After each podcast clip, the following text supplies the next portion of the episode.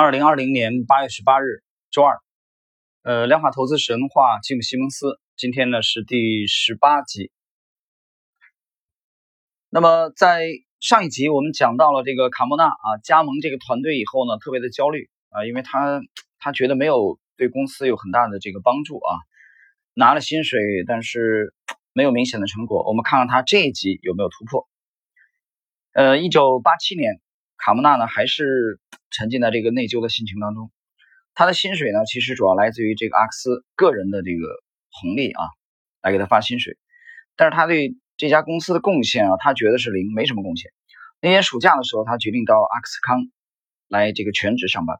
他希望可以投入更多的这个精力，以求获得突破。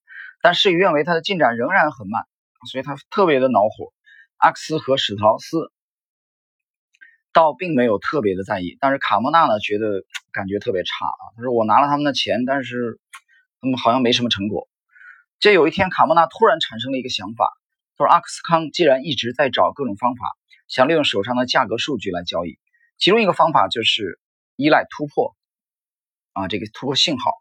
这个其实啊，了解技术分析的人都对这个词呢不会觉得陌生啊，突破。”另外呢，他们也用简单的这个线性回归，那是很多这个投资者使用的基本的预测工具，用来分析两个数据或者这个变量之间的关系，前提是两者会保持线性关系。比如说，你把原油价格啊这个标在 x 轴上，汽油价格标在 y 轴，那么图上的点连起来会形成一条比较直的这个回归线，延伸这条直线，只要知道原油的价格，那么就能准确的预测汽油的价格。不过市场往往特别混乱，简单的线性回归模型呢，通常是无法预测复杂波动大的市场。比如说罕见的这个暴风雪、恐慌性抛售、波涛汹涌的地缘政治事件等等，都会严重的打乱这个商品期货的价格。另一方面，史特劳斯已经收集了数十个数据库，有各个历史时期的这个商品的期货的收盘价。卡莫纳。判定他们呢，需要建立一套回归的模型，来找出市场数据之间的非线性关系。卡莫纳呢就提议用另一种方法来建立模型。他的想法是让电脑从史特劳斯累计的数据里边寻找关系，也许能在遥远的过去找到类似的交易环境，然后就能检查当时的价格是如何啊对这个事件做出反应的。那么，透过找出可类比的交易的情况，啊，在追踪后续的价格走势，他们就能开发出一套复杂精密、这个预测较准确的模型，从而发现隐藏的规律。这个方法如果能够成功，必须要有非常多的数据。啊，史特劳斯虽然收集了数据，但是还远远不够啊。为了解决这个问题，史特劳斯他不光收集数据，并开始将数据模型化。也就是说，为了解决历史数据里的缺失，他用电脑模型来做合理的推测，来推测出到底缺什么数据。举个例子，比如说他们缺1940年的大量的棉花的价格的数据，那么也许生成数据就够了。玩拼图的时候，比如说你会根据已经拼好的图来推测那缺失的啊那部分是长什么样子。那么同理，阿斯康团队呢？他会推测出缺少的资料是什么，然后将它输入资料库。卡莫纳建议这个模型由他自己运作，先消化所有的各式数据，然后再产生买卖决策。某种程度来说呢，这就是机器学习的这个雏形了。这套模型呢，根据卡莫纳的啊等人不太了解，而且无法用肉眼看出来的复杂规律，这个搜集。相关性来产生商品价格的预测，在其他地方也有统计学家用类似的方法来分析这个资料库里的规律。这个方法呢被称为核方法啊，核就是这个核武器啊，这个核导弹那个核。在长岛的亨利劳佛，他也在自己的研究里边进行类似的机器学习，并且开始分享给吉姆·西蒙斯和其他人。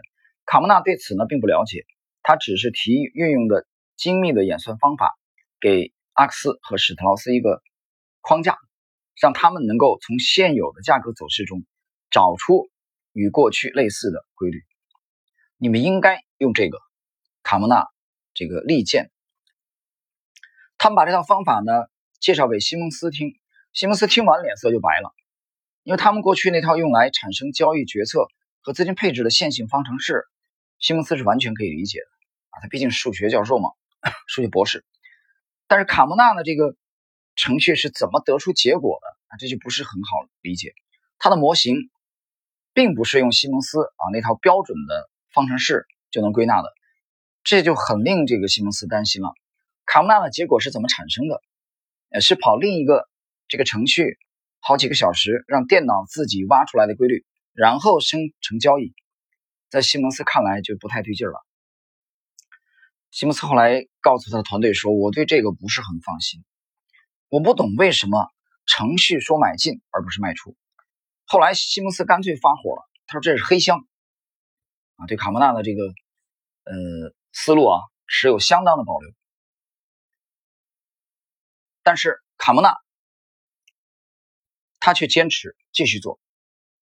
他说：“吉姆，跟着数据走，不是我是数据，就是你跟的不是我。”啊，不是我的主观判断，你跟的是数据，我们跟随的都是数据。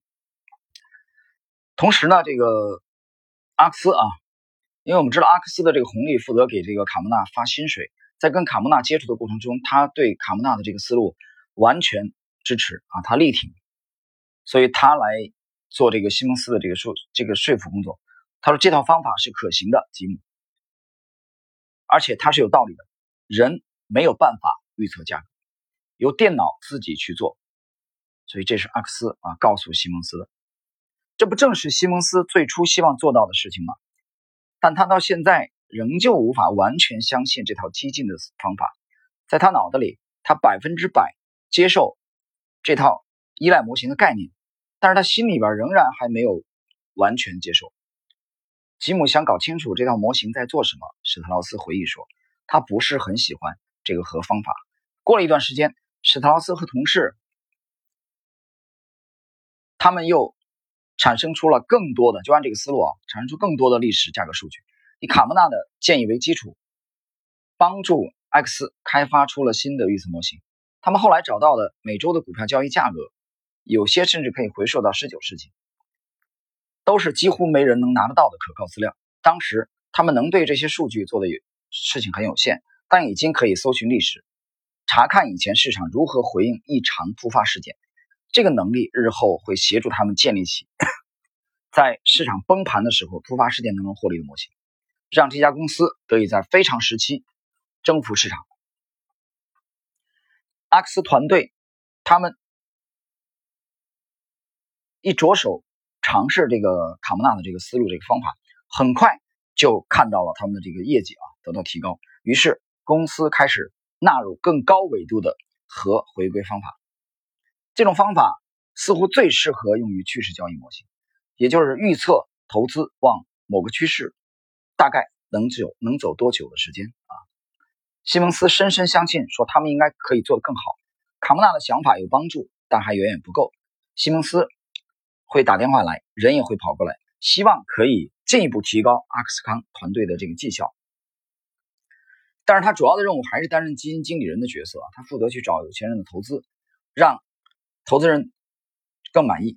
同时，他也要照顾公司所投资的多家科技公司啊，那些投资已经占他公司的一亿美元资产的一半左右啊，就是他那个角色是一个风投的角色。我们之前讲过啊，西蒙斯在开发这个模型的过程中，在卡莫纳他们加盟之前，一度啊就要崩溃了，做不下去了啊，他觉得这这行吗？这有希望吗？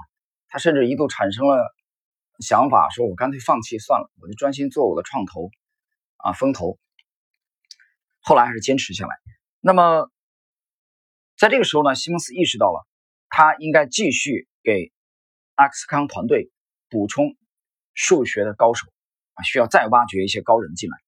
那么，西蒙斯安排了一个备受推崇的数学的这个学者来公司当顾问，而这个举动为。他公司的日后的历史性的突破，奠定了重要的基础。好了，各位朋友，我们今天的第十八集，卡莫纳的这个核方法，的内容就介绍到这里。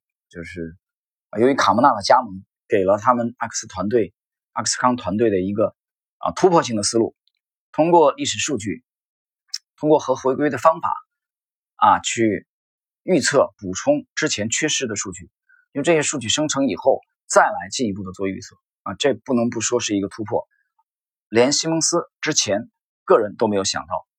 好了，我们在下一集将继续介绍啊这位西蒙斯新晋挖掘的高手加盟之后啊对公司的影响。